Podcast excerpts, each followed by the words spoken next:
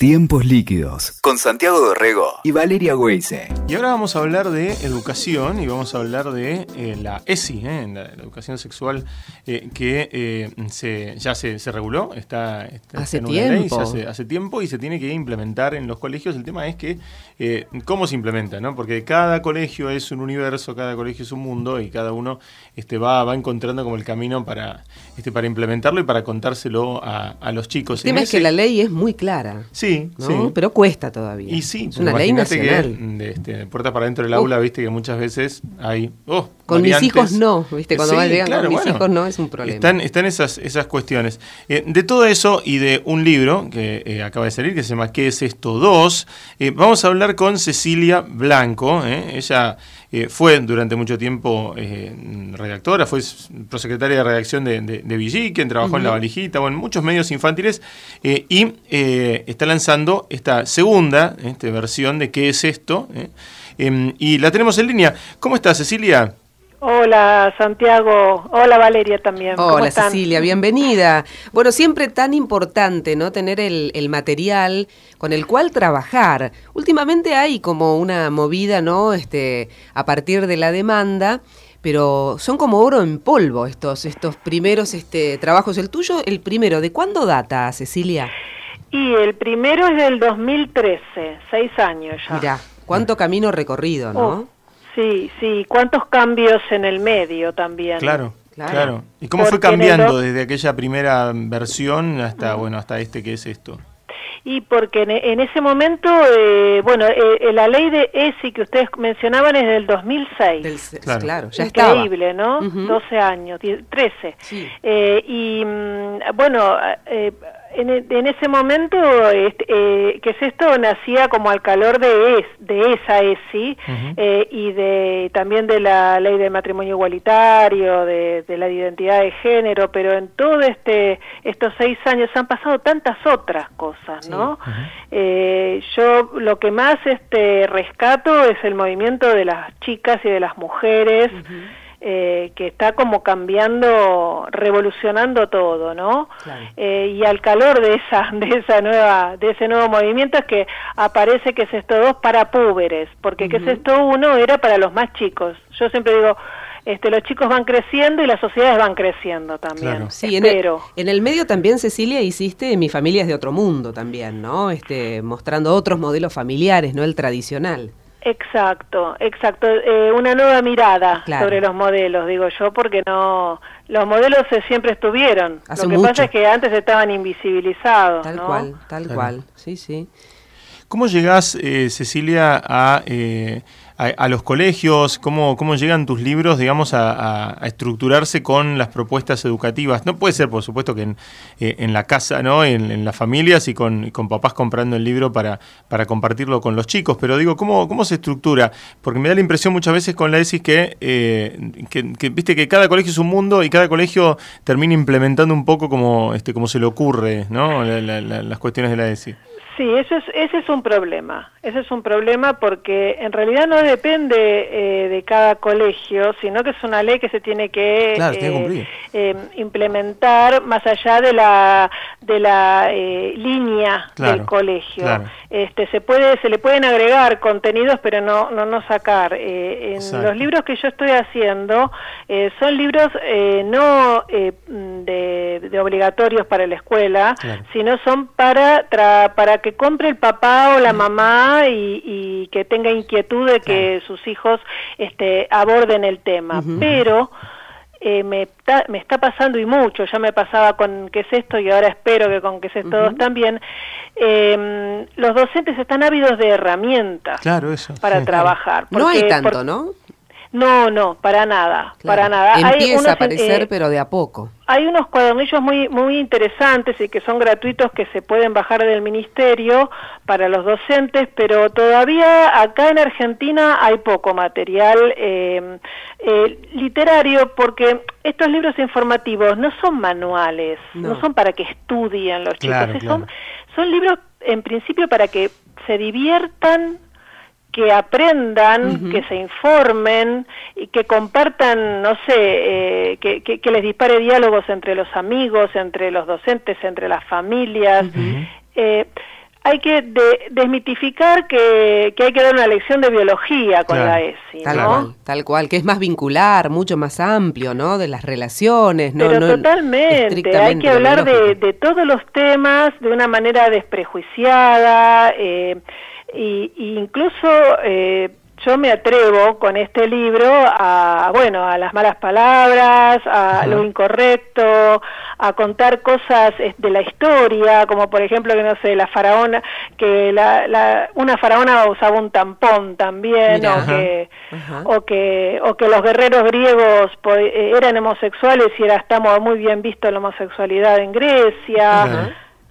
No sé, a, lo que voy es, este, no pensemos, no nos pongamos serios con la Tal cual, tal cual, podamos además decir las cosas con su nombre, el tampón es el tampón, no el cosito del pituto, viste que empezamos a encontrarle chirimbolo para cualquier cosa, ¿no? protector, viste, sí, tal cual, tal cual, viste, no, nos cuesta decir las cosas por su nombre un montón, siendo argentinos ni qué hablar. Cecilia, a ver, esos cuadernillos de los que hablas y el ministerio lo que hacen es orientar también a cada una de las etapas y los ciclos, la ESI... Eh, en el nivel inicial, en la primaria, en la secundaria. ¿Dónde ubicás vos recomendando a los padres este, el qué es esto o el qué es esto 2?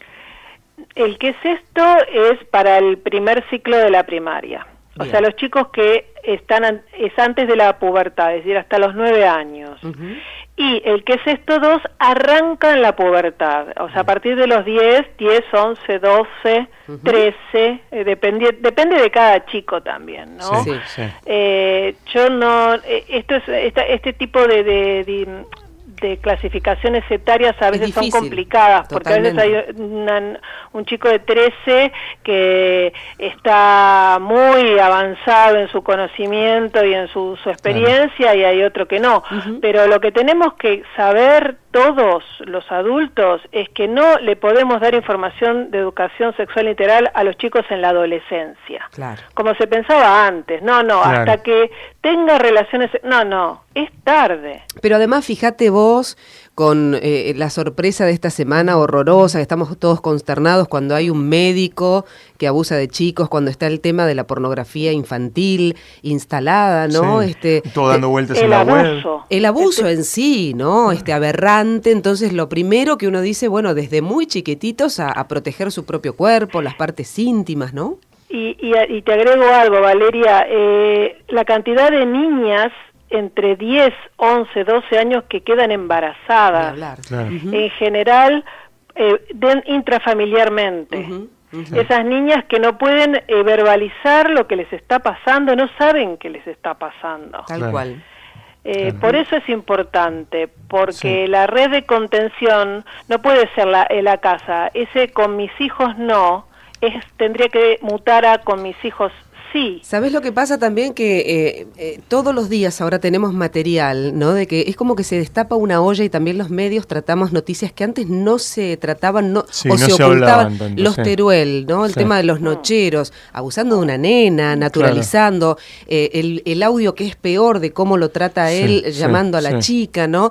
Eso, después también, bueno, Salta es muy particular, el norte argentino, tenemos un montón de noticias de Salta en los últimos días. El caso de las chicas que le pusieron amonestaciones porque ir con el pañuelo verde, ¿no? el colegio. Digo, tenés una concatenación de cosas que decís cuánto falta, ¿no? Seguro. ¿Y en, en, en, cuántos lugares falta? Porque uno habla de la escuela, pero es eh, a todo nivel, porque vos mencionás el norte y en Salta, y, y, yo recuerdo que era una de las provincias que más se resistía a que llegue la educación sexual integral y que desoía eh, el planteo a nivel nacional. O sea, eso ya no puede suceder más. Pero escúchame, llegaron a la Corte Suprema de Justicia de la Nación para que no se dé catequesis en las escuelas públicas. Esto fue hace dos años.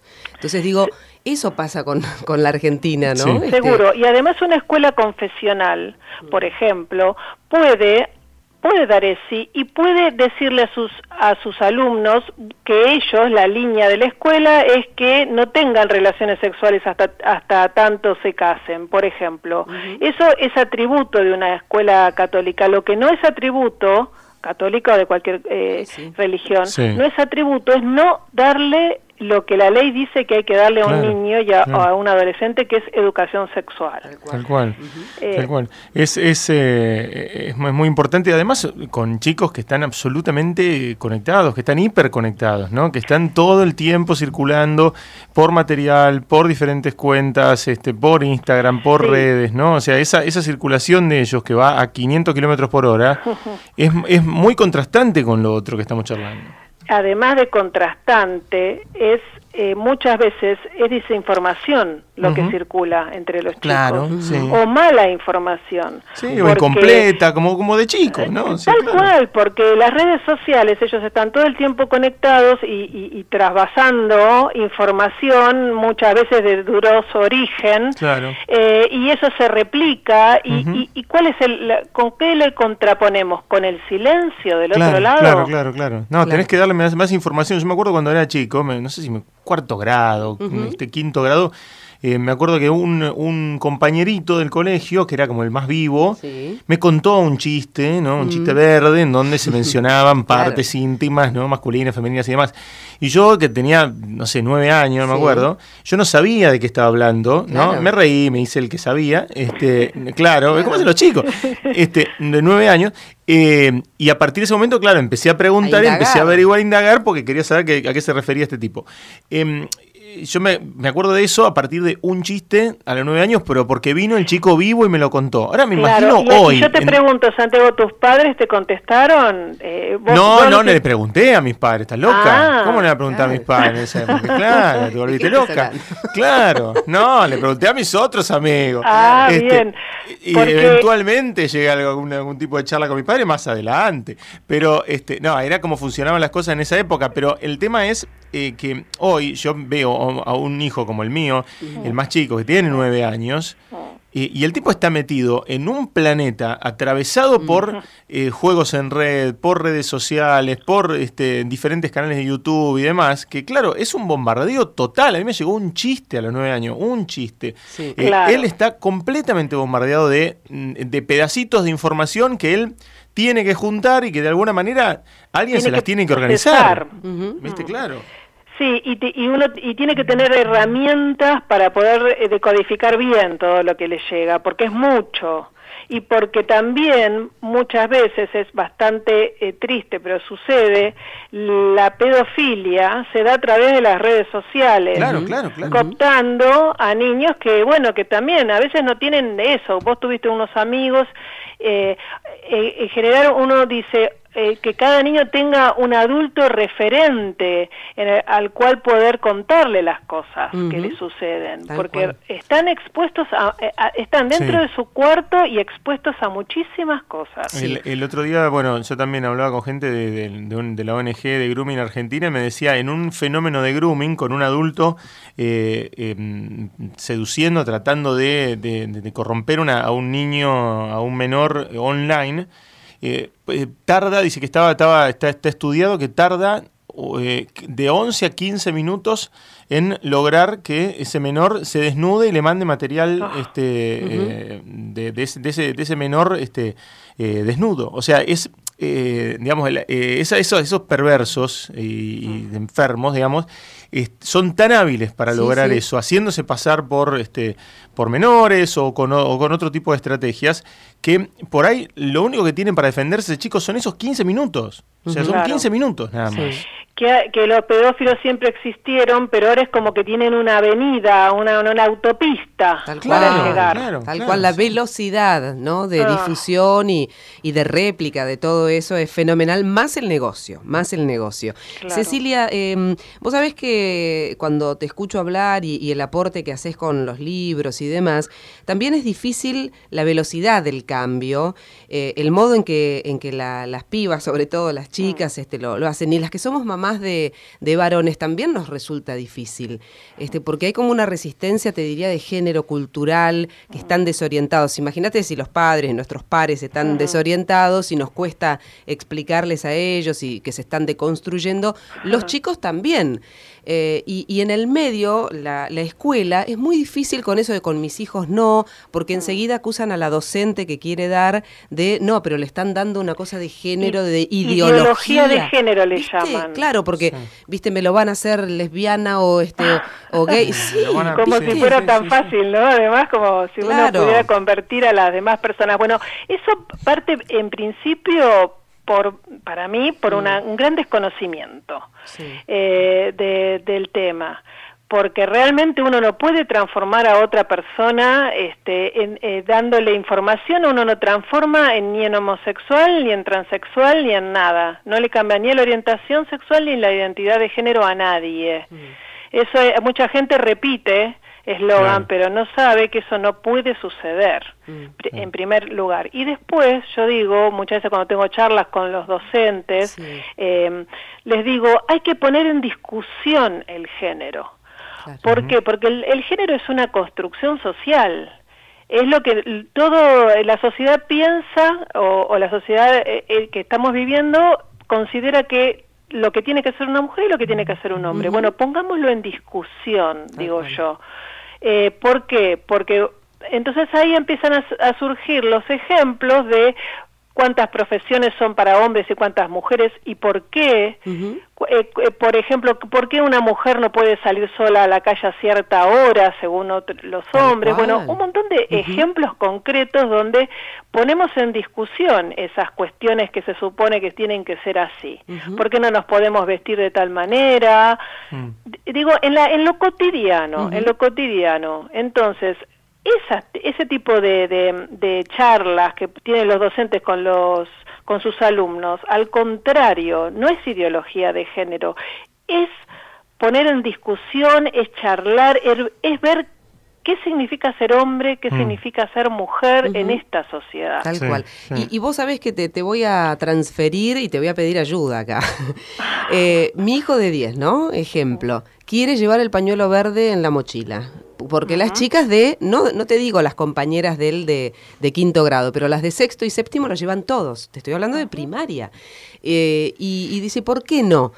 Y, y yo digo, pero tarea que tenemos que charlar, es un tema delicado, lo charlamos, viste, según va preguntando, pero es un tema intrincado. Yo no sé, por ejemplo, en, en ¿Qué es esto dos? ¿Aparece el tema aborto o te estoy pidiendo un libro? Te estoy pidiendo no, no, no, eh, eh, bueno, fue, todo, un debate, eh, fue todo un, debate incluso mío interno de, de cómo Porque no hay, vos sabés que yo googleé como loca cómo explicarle a los chicos el aborto y no hay, no hay nada. no, no hay, pero bueno pero en realidad eh, quizás es más simple de lo, que nosotros pensamos, ¿eh? eh porque mm, yo lo incorporé, eh, pensé, lo pensé bastante y en qué es esto dos sí lo nombro, pero lo nombro para en el capítulo donde hablo de los métodos anticonceptivos y los métodos para cuidarse de las enfermedades, ¿no? y mm, hablo de la pastilla del día después, que es un método anticonceptivo de emergencia, y que no se debe tomar como un método anticonceptivo convencional.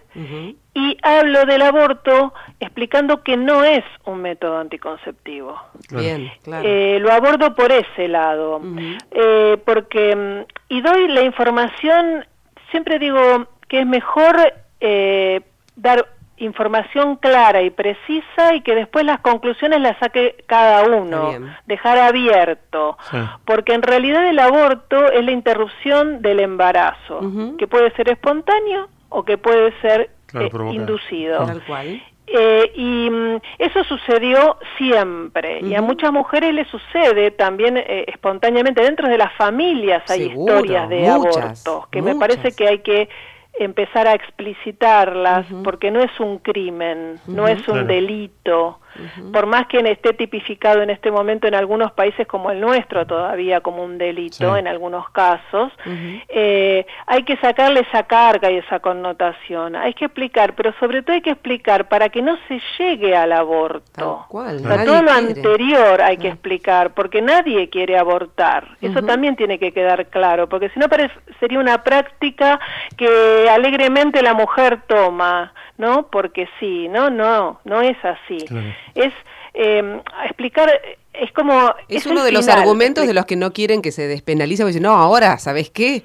Van a abrir las piernas, ¿viste? Porque dice canilla libre, ¿viste? Escuchamos cada barbaridad, ¿no? aberrante, pero esa misma gente es la que después no quiere educación sexual. Exacto. Y la que no quiere que se repartan profilácticos gratis. La que no, no quiere que se le explique a un, niño...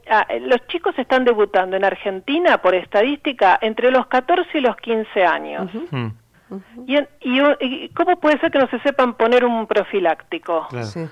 ¿Cómo puede ser que una chica esté condenada por puta por tener adentro de su mochila un profiláctico en una escuela? Tendría, eh, no es algo pornográfico. Sí, no, no, no, tal, cual, tal cual. Entonces, eso yo digo, es ese doble discurso. Sí, sí, sí, eh, yo, nadie quiere llegar a eso, pero para eso se necesita tener un, montón de herramientas. Sí, esto, educación, educación. Que bueno, que es lo que pide el colectivo, ¿no? Este, el, el, proyecto de ley pide siempre educación sexual, este, claro, eh, como una de las premisas fundamentales. Cecilia, estaba viendo, a raíz de que te queremos hacer la nota, además me, acordé de, la, de lo de los primeros libros que, eh, que con los que yo había abordado también este, educación sexual y demás, cuando éramos chicos, que era el de dónde venimos y el qué me está pasando, ¿no? Que eran los clásicos. Ay, maravillosos este libros, me encanta que los menciones, Santiago, porque yo siempre en mis charlas arranco contando eso. Viste que eran un, eran un, verdadero clásico. y de eh, pronto me puse a buscar, digo, a ver, ¿quién lo escribió este tipo? Él escribió un tipo que se llama Peter Mailey.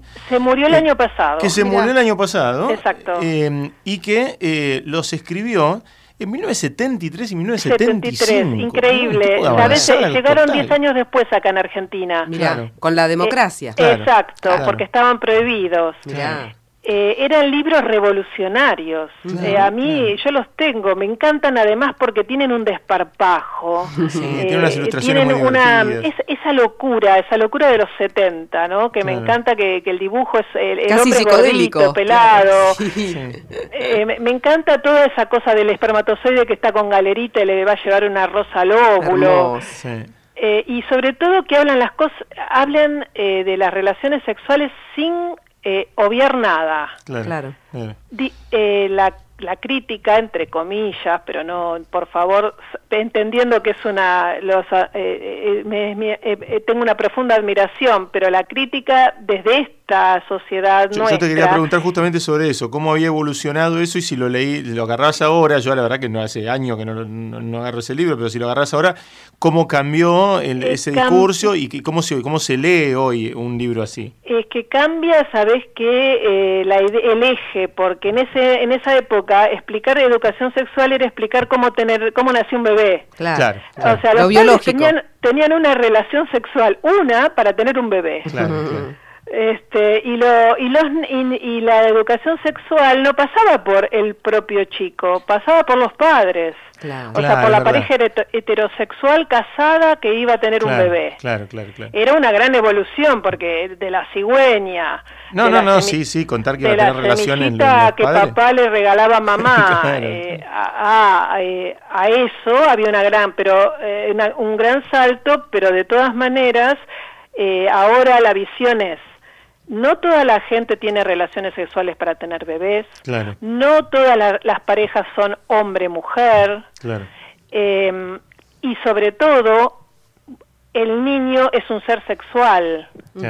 Eh, la sexualidad empieza con el nacimiento. Y muchas veces eh, las inquietudes del, del, niño no pasan por, por de dónde, cómo nació mi hermanito o cómo nació, sino eh, por qué, mi tío es gay o por qué si Florencia de la B es un hombre o una mujer o, ese tipo de cuestionamientos. O sea, esta, la sociedad ha cambiado, la idea de la sexualidad cambió y ya no es este hace el hermanito. Solamente algo le pasó a los papás, claro. Exacto. Tal cual. Eh, yo me quedo con del debate del año pasado con este aquella frase de eh, el placer, ¿no? Este que, se escuchó en el recinto con Pino Solanas, ¿no? Mm. Este eh, porque no no se hablaba de eso, de poder tener relaciones por el placer. Es que era tabú. Y sobre todo, no, imagínate hablar eh, del placer con niños. Claro, eh, Es eh, realmente la idea de, del sexo como algo placentero, hermoso, de comunicación, de respeto entre las personas. Eh, eso estuvo siempre obviado. Y, el papel de la mujer, no es casualidad que el padre le regalaba la semillita a la madre. La madre era una maceta con tierra. era un receptor. Era un receptor, exacto. hay, hay toda una idea que hay que... Eh, termina de, construir, como se usa esta palabra tanto. de verdad, hay que volver a pensar un montón de, temas. y, el tema del placer, el tema de la mujer, y la mujer que no es la mujer gestante. Porque la mujer, el papel de la mujer no es eh, tener un tener hijos por el mundo. Claro, claro. Eh, entonces, este, para eso, es una elección, por eso me encanta que tu hijo, perdón, no, pero si vos me decís que tu hijo lleva el pañuelito, de alguna manera todas esas cosas se representan en ese pañuelo verde también.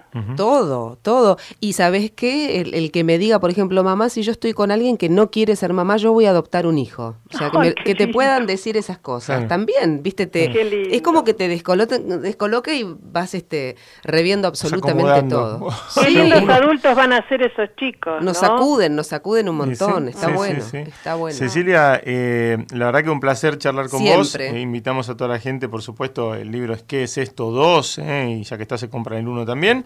Eh, y en este caso ya explicándolo a los, a los nenes. Y mi familia es de otro mundo. Un poco más grandes. Eso porque es el compromiso. pero yo quiero también que la gente se compre el monstruo calcetino, los, la, otra faceta de Cecilia, que es una gran escritora, ¿no? Para jugar un poquito con las letras. Bueno, muchas gracias. La verdad que un placer también charlar con ustedes. Es muy amable la charla con ustedes. Fuerte abrazo, Cecilia. Gracias y hasta luego. Escuchaste Tiempos Líquidos con Santiago Dorrego y Valeria Weise. WeToker. Sumamos las partes.